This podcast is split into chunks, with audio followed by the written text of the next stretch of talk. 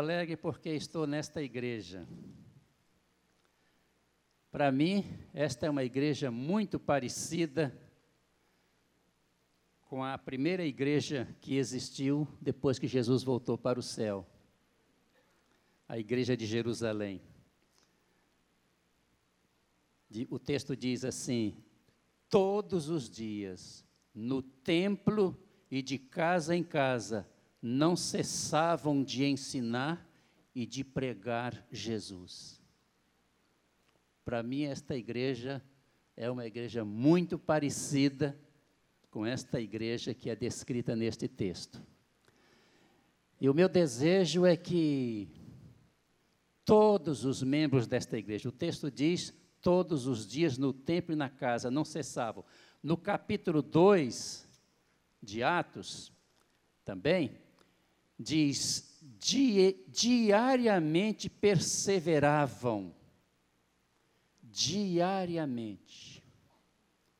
Diariamente. Eu quero falar sobre um assunto que interessa muito aos irmãos, porque esta igreja é uma igreja que trabalha, mas eu quero trazer a minha cooperação nesta manhã lembrando aos irmãos que não basta servir ao Senhor, é preciso servir ao Senhor de modo agradável. Esse é meu tema. Sirvamos a Deus de modo agradável. Este texto, este tema é tirado de Hebreus 12, versículo 28. Hebreus 12, 28.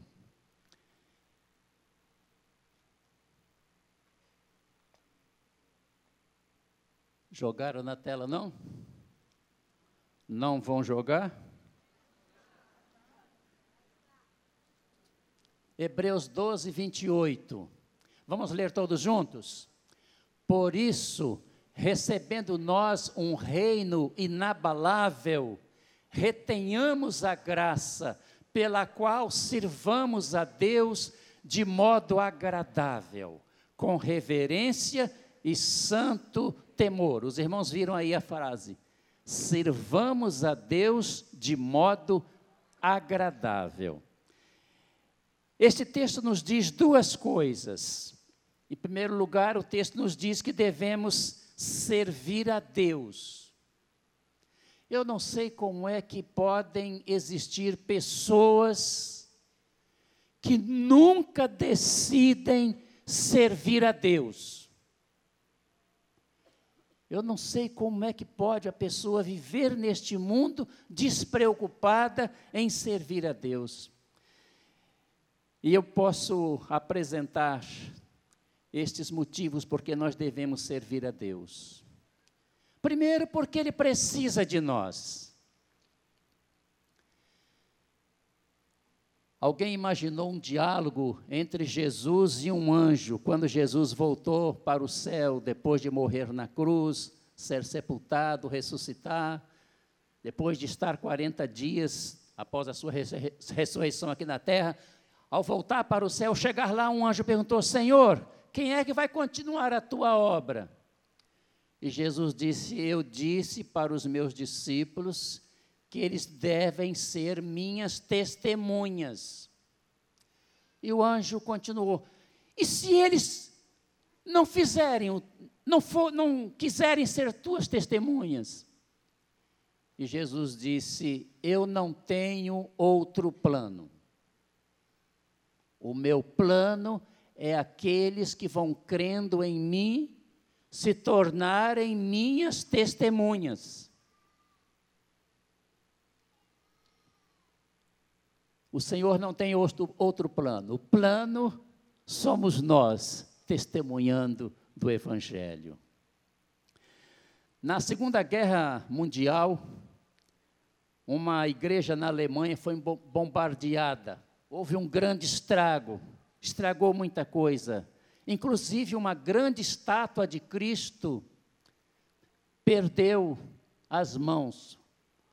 Aquela bomba destruiu as mãos, as duas mãos daquela estátua de Cristo.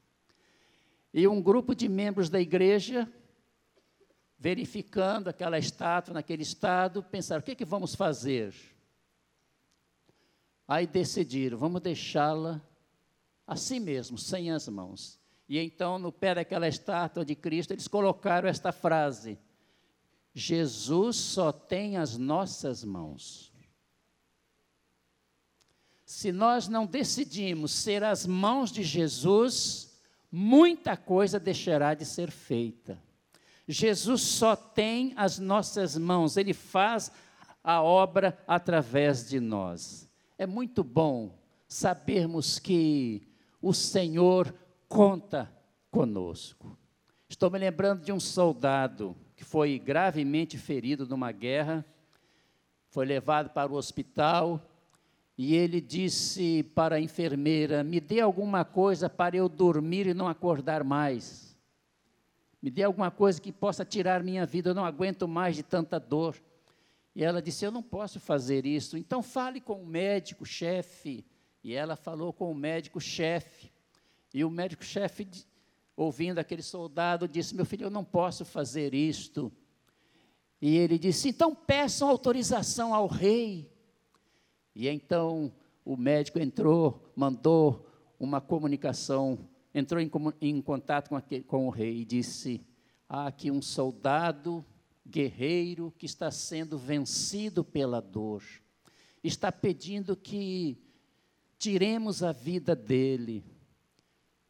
E o rei, em resposta, mandou um, telegrama para o soldado, dizendo apenas isto: Teu rei precisa de ti.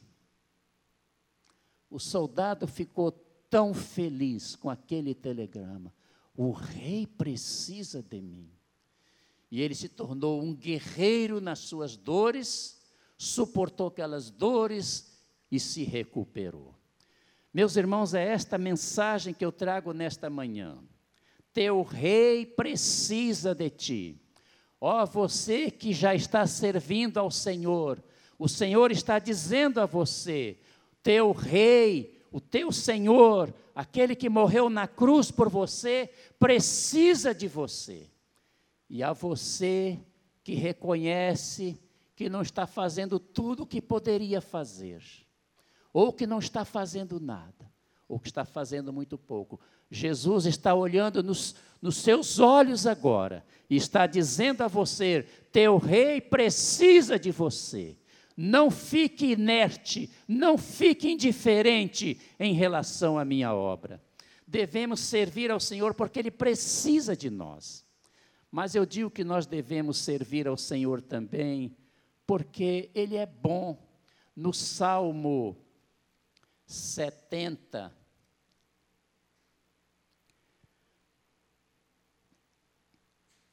Salmo 73, o salmista diz assim: é o salmista Asaf que diz estas palavras.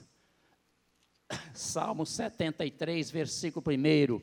Entre outras coisas, podemos ler neste versículo estas palavras: Deus é bom. Vamos repetir? Deus é bom. Deus é completamente diferente do diabo.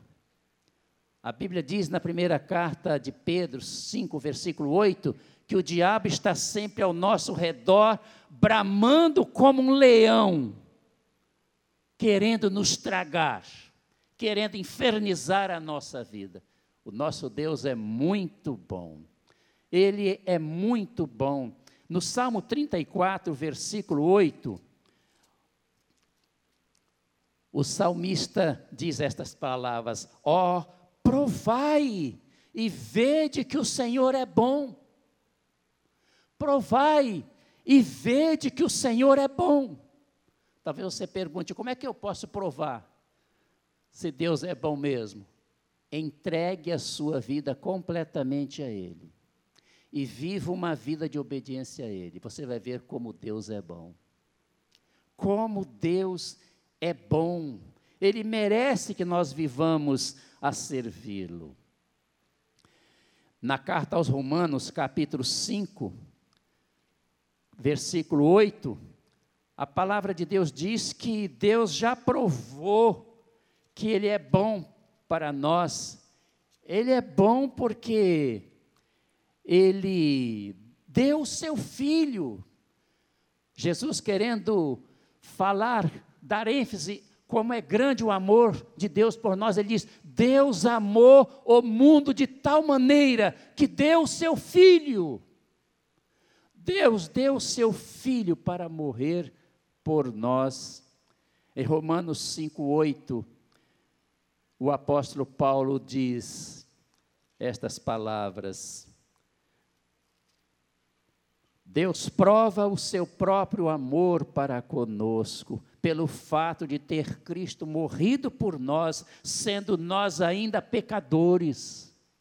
Deus então já provou que Ele é bom para nós. Ele deu o seu filho por nós.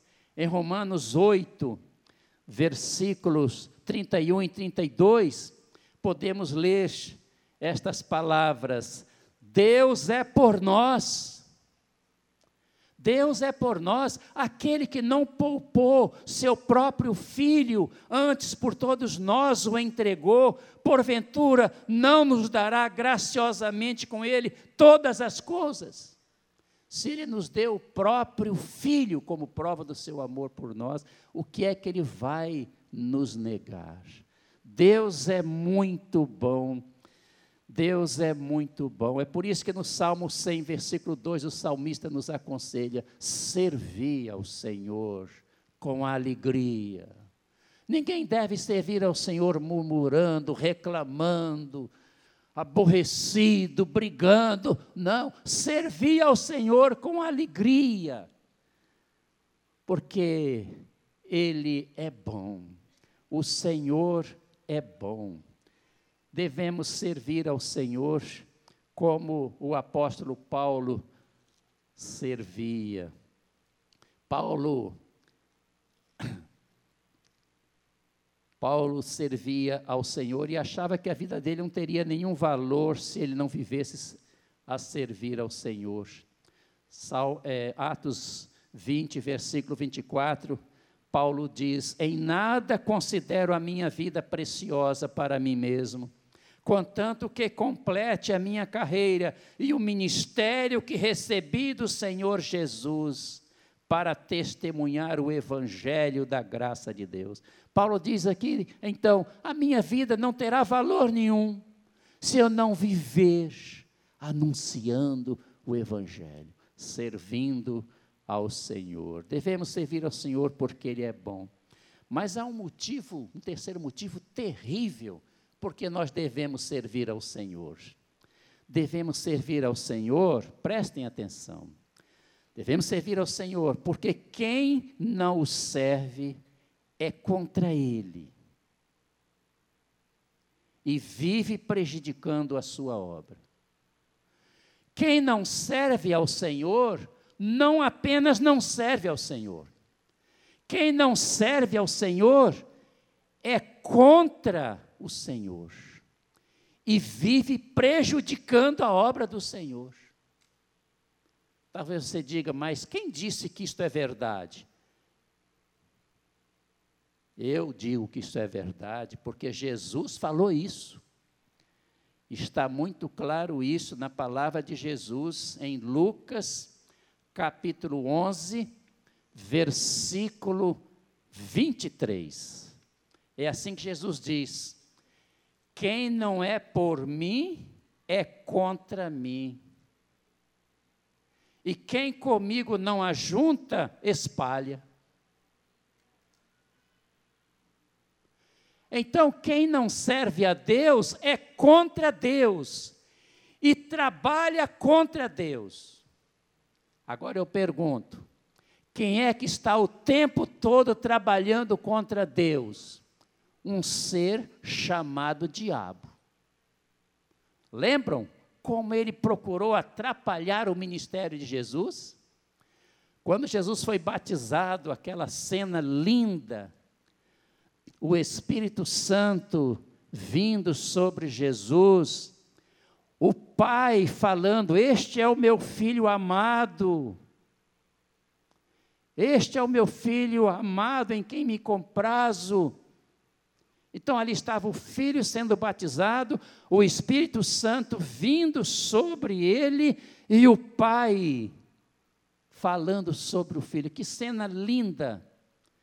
Aquilo deve ter deixado o diabo arrasado. E então, logo em seguida, Jesus vai para um deserto onde fica 40 dias em jejum, sem comer, sem beber água, e sendo tentado terrivelmente pelo diabo. E Jesus venceu o diabo ali. Nós vemos em Mateus capítulo 4 que ele venceu o diabo de 3 a 0. O diabo jogou uma tentação, transforma pedras em pães. Você não está com fome? Ele queria que Jesus comprasse pão na padaria dele. Né? Transforma pedras em pães. Jesus disse: Nem só de pão viverá o homem. Está escrito isto: Nem só de pão viverá o homem.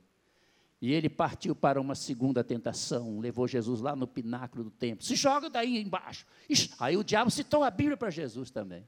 Está escrito que os anjos vão proteger você, para que você não seja ferido.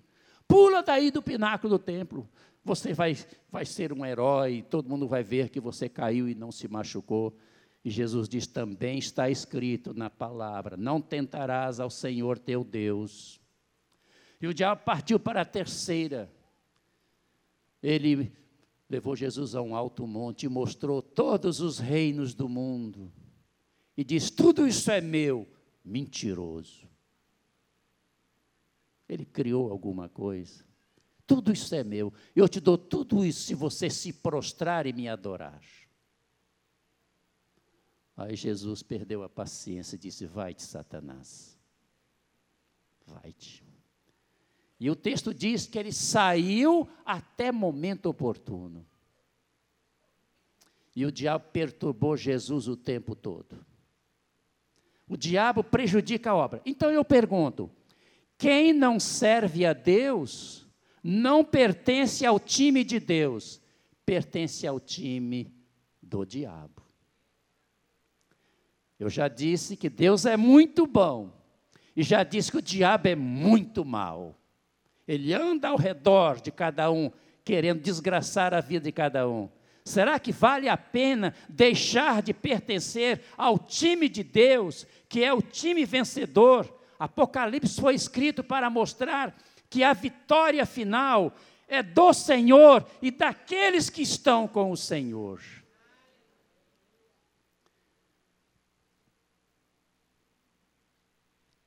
Não devemos viver prejudicando a obra de Deus. Não devemos dizer,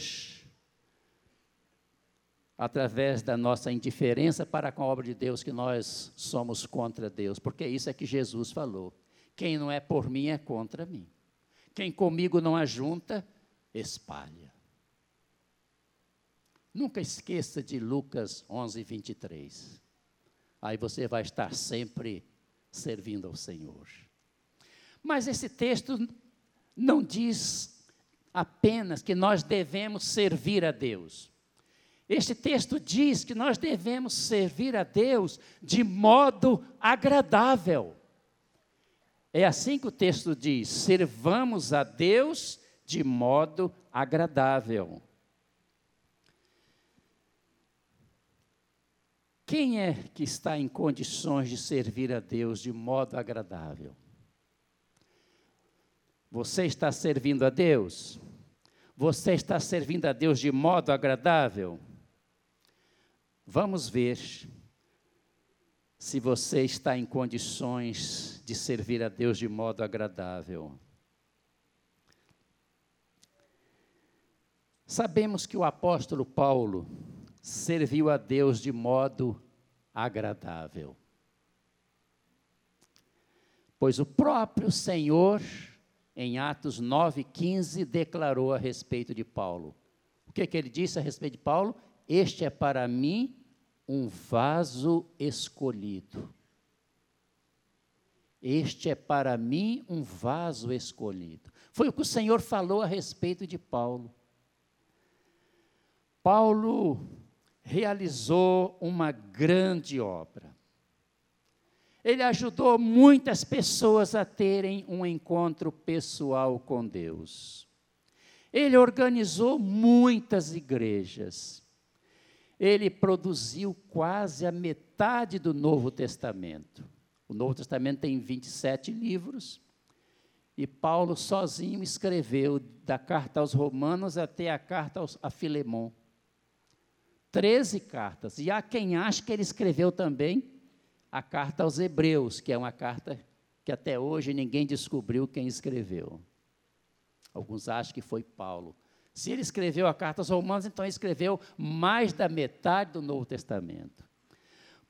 Paulo, por que é que Deus usou tanto o apóstolo Paulo?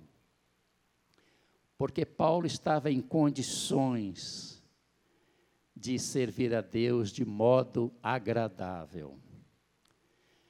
Então, baseado em Paulo, eu quero dizer que está em condições de servir a Deus de modo agradável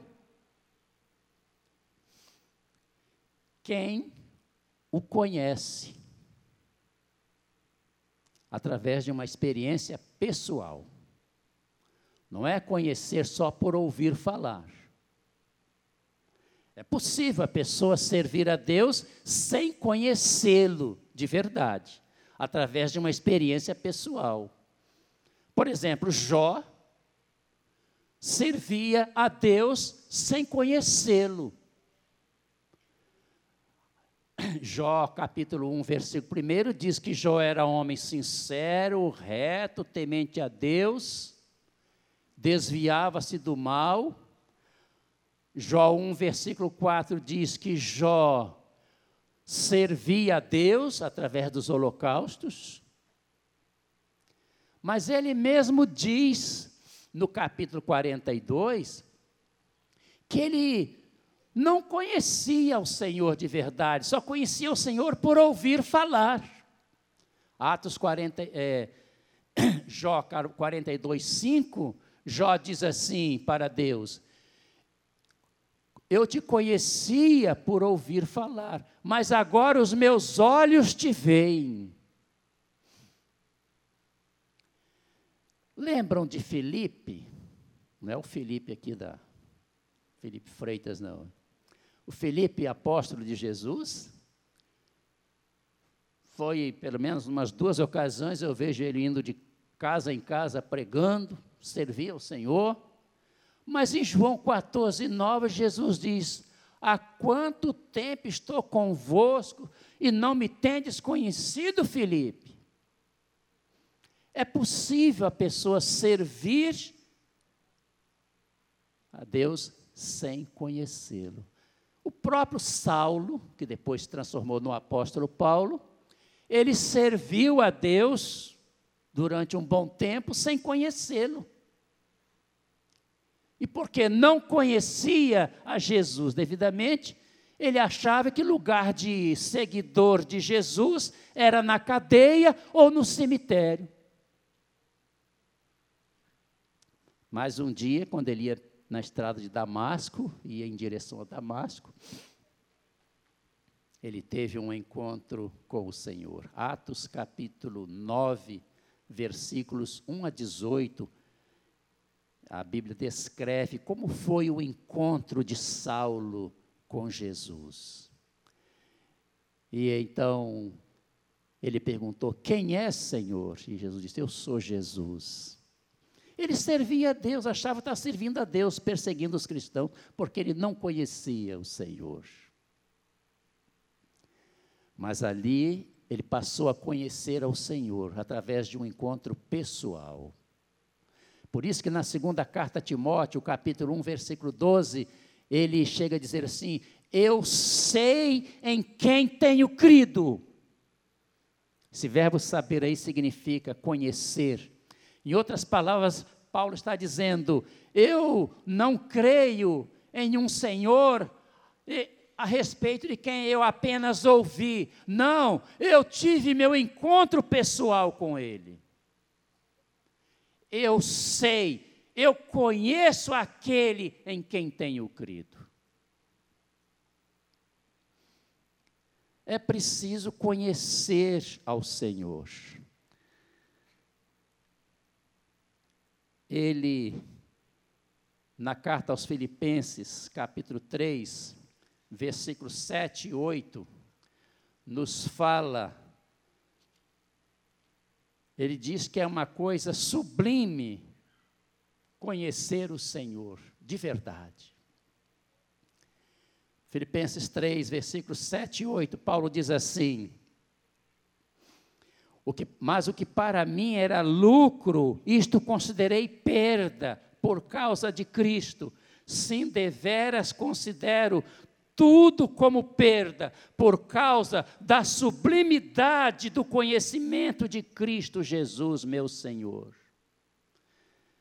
Ah, conhecer ao Senhor através de uma experiência pessoal, de um encontro pessoal com Ele, é uma coisa sublime. É difícil de explicar em palavras. Se nós queremos servir ao Senhor de modo agradável, precisamos conhecer ao Senhor. Se você tem servido ao Senhor, mas você ainda não teve uma experiência profunda, pessoal, com o Senhor. Ore, ore, porque há uma promessa. A Bíblia diz em Jeremias 29, 11 e 12: Buscar-me-eis e me achareis, se me buscardes de todo o vosso coração. Então, busque ao Senhor incansavelmente, com o objetivo de ter uma profunda experiência com Ele. Há muitos membros de igreja que, se você pedir, fale sobre o seu encontro com Deus. Quando foi que Deus deixou de ser apenas uma palavra para você? Quando você teve realmente um encontro pessoal com o Senhor, muitos membros de igreja vão ter, não vão ter uma história para contar. A minha oração é que todos que me ouvem, quer aqui no templo, quer através da internet, que todos que me ouvem, que experimentem uma grande sede de Deus, uma grande fome de Deus, um desejo ardente de experimentar uma comunhão profunda e real com o Senhor. Os, nós podemos servir ao Senhor como Ele deseja, de modo agradável, conhecendo-o. Mas baseado em Paulo, eu posso afirmar também que está em condições de servir a Deus de modo agradável quem vive uma vida de obediência a Ele. É possível a pessoa servir muito a Deus sem obedecer a Ele. Há muitas pessoas que decidem servir a Deus, mas nunca decidem viver, viver uma vida de obediência a Deus. Nós vemos, por exemplo, em João, capítulo 12, versículos 4 a 6. No versículo 4, junto, nesses dois versículos, eu posso ler estas palavras: Judas era ladrão. O que eu disse de Filipe, posso dizer de Judas. Pelo menos duas vezes eu vejo ele indo de casa em casa pregando, pregando o evangelho e expulsando demônios. Mas ele, o texto diz, Judas era ladrão. Ele nunca deixou de ser ladrão decidiu servir ao Senhor, mas nunca decidiu deixar de ser ladrão. E é interessante que ele servia como tesoureiro do grupo dos apóstolos, e ele não tinha vergonha de roubar da tesouraria. Sendo ele o tesoureiro, roubava o dinheiro. servia ao Senhor. Será que não existem muitos colegas de Judas, não? Que estão servindo ao Senhor, mas não vivem uma vida de obediência ao Senhor? Se nós queremos servir ao Senhor agradavelmente, temos que viver uma vida de obediência a Ele. Paulo serviu ao Senhor de maneira agradável exatamente por isto, porque ele vivia uma vida de obediência ao Senhor. Gálatas 2, versículo 20, nos mostra como Paulo vivia submisso ao Senhor.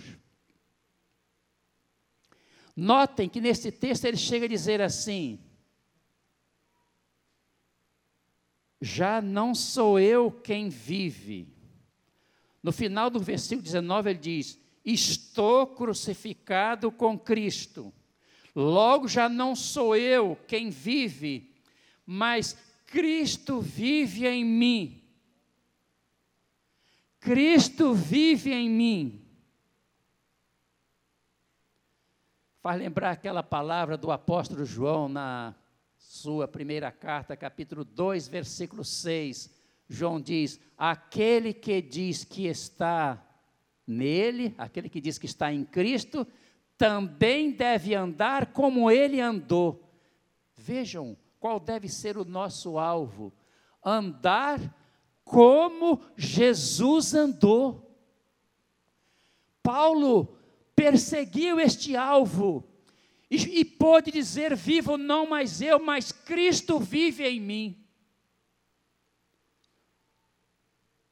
Alguém disse que no nosso coração tem um trono e tem uma cruz.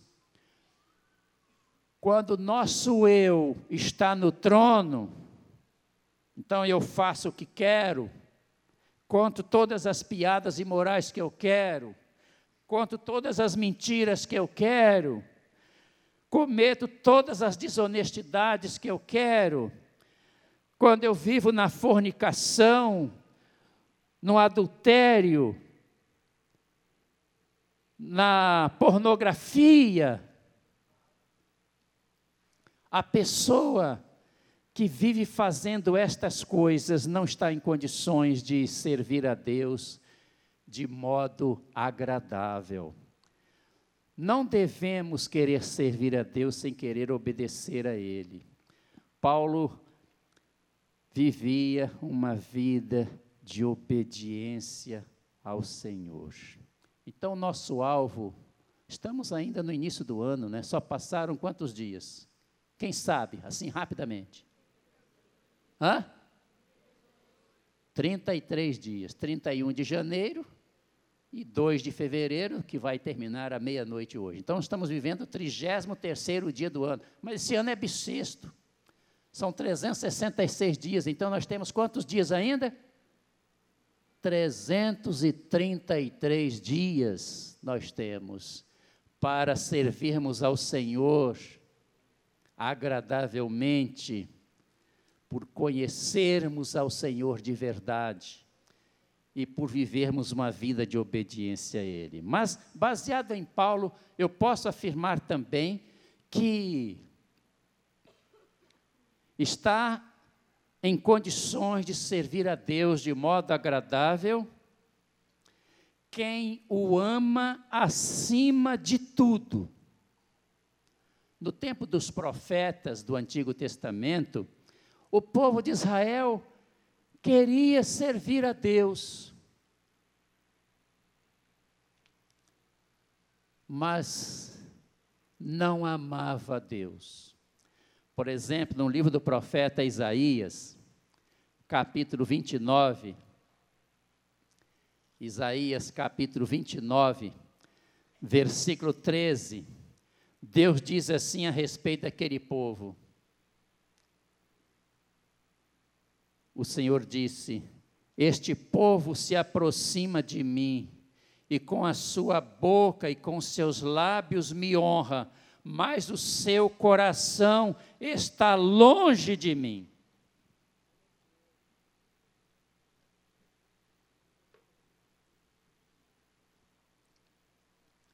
O seu coração está longe de mim. O povo estava decidiu servir a Deus, mas nunca decidiu obedecer a Deus. Por isto, foi preciso que Deus permitisse que eles fossem invadidos pelos babilônios, fossem levados como escravos, sofressem muito, porque caminharam quatro dias de Jerusalém até a Babilônia, e não foi de carro nem de avião, não, foi a pé, que eles não iam arranjar tanto, tanto camelo, tanto animal de sela para levar aquela gente, era muita gente. Quanto sofrimento, homens, mulheres, jovens, crianças, indo para o cativeiro simplesmente porque queriam servir a Deus, mas não queriam obedecer a Deus. Em Jeremias, em Jeremias, capítulo 12, nós vemos o próprio Jeremias falando para Deus a respeito do povo de Judá. Capítulo 12, versículo 2, Jeremias fala assim para Deus, falando a respeito dos, dos judeus lá de Judá. Eles te têm nos lábios, mas longe do coração. O profeta via isto, o povo de Israel tem o Senhor nos lábios, mas não tem no coração. Não amavam ao Senhor. Você quer servir a Deus de maneira de agradável, de modo agradável? Então você precisa amar a Deus acima de tudo. Olha Jesus falando isto em Lucas, capítulo 10, versículo 27. Olha como deve amar a Deus aqueles que o servem. É Jesus que está dizendo estas palavras. Lucas 10, 27. Amarás o Senhor teu Deus de todo o teu coração, de toda a tua alma, de todas as tuas forças e de todo o teu entendimento. Amarás ao Senhor teu Deus de todo o teu coração e de toda a tua alma e de toda a tua força e de todo o teu entendimento. O apóstolo Paulo serviu ao Senhor de maneira agradável, porque ele amava ao Senhor acima de todas as coisas. Por exemplo, em Atos dos Apóstolos, capítulo 21, Atos dos Apóstolos, capítulo 21, versículo 13. Entre outras coisas, nós vemos aqui o apóstolo Paulo dizendo: Estou pronto até para morrer pelo nome do Senhor Jesus. Estou pronto até a morrer pelo nome do Senhor Jesus. Você está pronto a morrer por amor a Jesus? Se queremos servir ao Senhor de modo agradável, é preciso que o Senhor veja este amor profundo em nossos corações, dispostos a fazer qualquer sacrifício que for necessário para que ele seja exaltado, engrandecido, para que o reino dele possa crescer cada vez mais. Mas eu quero terminar dizendo que está em condições de servir a Deus de modo agradável quem tem certeza de que o céu existe e que um dia irá para lá. Você acredita que existe o céu? Alguém disse assim: mesmo que não existisse céu, é vantagem, seria vantagem ser crente. Realmente. O crente tem tantos privilégios, né? Aqui na terra. Mas, além de todas as bênçãos que nós recebemos enquanto aqui estamos, existe um céu. E se nós queremos servir a Deus de modo agradável, temos que crer que existe um céu. Olha, em Apocalipse 21,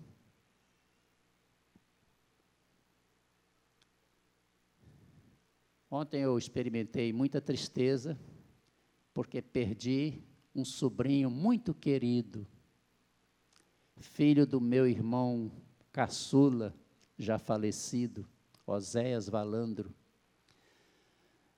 O nome do meu sobrinho era Richard, firme na igreja, firme no Senhor. Ontem o Senhor precisou dele e o levou. Eu me alegro porque desde a madrugada do dia 2, o Richard já está experimentando tudo isso que está registrado aqui. Olha o que, que a Bíblia diz aqui sobre o céu. João, Deus deu a ele o privilégio de ter uma visão do céu. E ele então diz o que ele viu, o que, que ele ouviu lá no céu. Ele diz assim, Apocalipse capítulo 21, a partir do versículo 3. No versículo 2 diz: Vi a santa, a cidade santa, a nova Jerusalém. Versículo 3: Então ouvi grande voz vinda do trono, dizendo: Eis o tabernáculo de Deus com os homens. Deus habitará com eles, eles serão povos de Deus e Deus mesmo estará com eles. E lhes enxugará dos olhos toda lágrima, e a morte já não existirá, e não haverá luto, nem pranto, nem dor. E aquele que está sentado no trono disse: Eis que faço novas todas as coisas. E acrescentou: Escreve, porque estas palavras são fiéis e verdadeiras.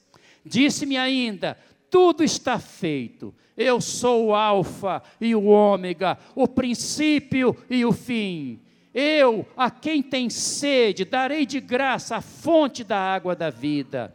O vencedor herdará estas coisas, e eu lhe serei Deus, e ele me será filho.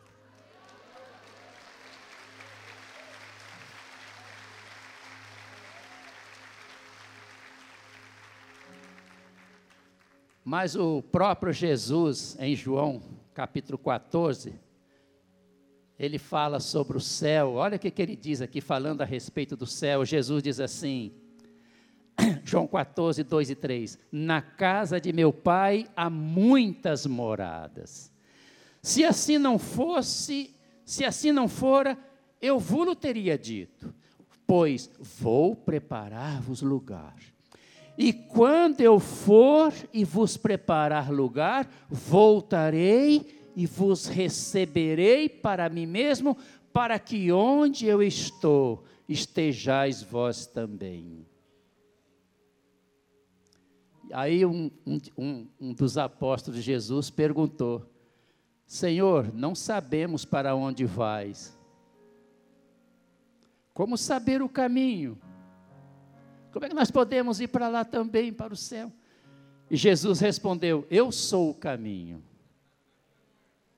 Eu sou o caminho. E Jesus acrescentou: Ninguém vem ao Pai senão por mim. Então aqui Jesus não somente falou que o céu é uma realidade, mas ele diz também que ele é o caminho para o céu. Não existe outro caminho. Pedro em Atos 4,12 diz: Em nenhum outro há salvação, pois debaixo do céu nenhum outro nome foi dado entre os homens pelo qual devamos ser salvos. Só Jesus é o único caminho. Paulo sabia com certeza que existe o céu. Ele sabia que existe o céu. Por exemplo, em Filipenses, capítulo 3, versículo 20.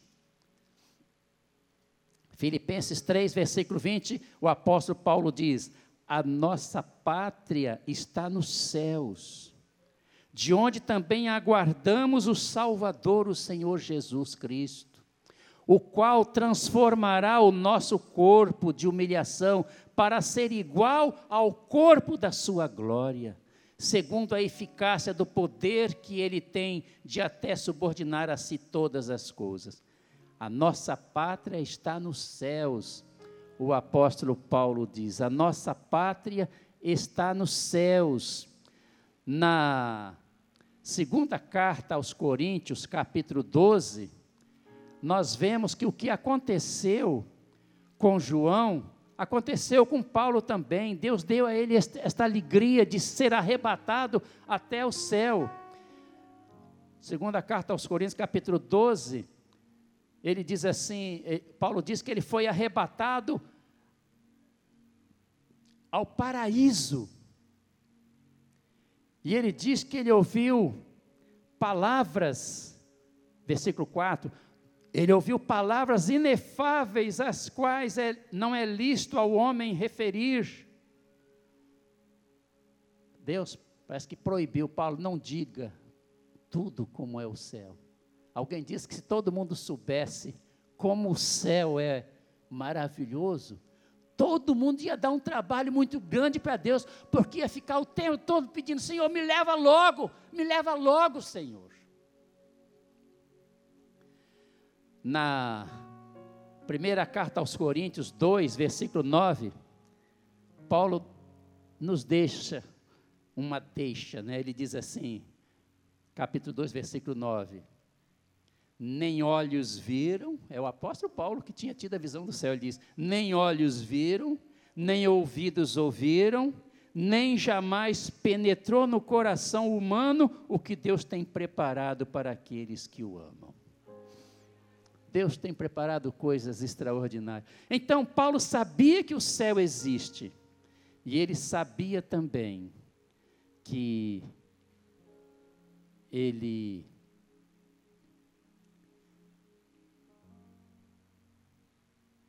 que quem está, ele sabia que Jesus é o caminho. Quem tem Jesus não precisa duvidar. Olha, eu voltei a falar sobre a certeza da salvação. Da outra vez eu falei sobre isso, não é? Aliás, numa das mensagens passadas. Paulo, para Paulo era um absurdo alguém dizer que não tem certeza da salvação. Olha, se nós entregamos a vida a Jesus, nós cremos que Jesus morreu por nós na cruz, nós entregamos a nossa vida a Ele e estamos servindo a Ele, Ele mudou as nossas vidas. Duvidar de que vamos estar com Ele no céu? Então, Paulo está nos encorajando a, a, ter esta certeza, dizendo em Romanos 8, versículo 1: Agora, viu? Agora, agora, pois, já nenhuma condenação há para os que estão em Cristo Jesus. Agora, agora, quando você já é um crente em Jesus Cristo, já entregou a sua vida a Ele, está servindo a Ele, agora você está livre da condenação eterna, você está salvo. Em João 10, 26, como é que a Bíblia chama aqueles que entregam a vida a Jesus e começam a seguir a Jesus? Como é que a Bíblia chama? Chama de ovelhas. E em João 10, Jesus falando sobre as suas ovelhas, aqueles que decidiram segui-lo, como eu e você decidimos, olha o que, que ele diz sobre nós. Ele diz assim: As minhas ovelhas ouvem a minha voz, eu as conheço e elas me seguem. Eu lhes dou a vida eterna. Olha o tempo do verbo presente. Eu lhes dou a vida eterna. Jamais perecerão eternamente. Ninguém as arrebatará da minha mão. Ninguém consegue tirar um salvo da mão de Jesus. Eu costumo dizer que depois que uma pessoa é salva, nem que ela queira se perder, consegue mais. Não consegue. Jesus diz que ninguém tira um salvo dos seus braços. Em João 6,37, Jesus diz: Aquele que vem a mim, como é que diz o texto? Aquele que vem a mim, de modo nenhum eu o lançarei fora.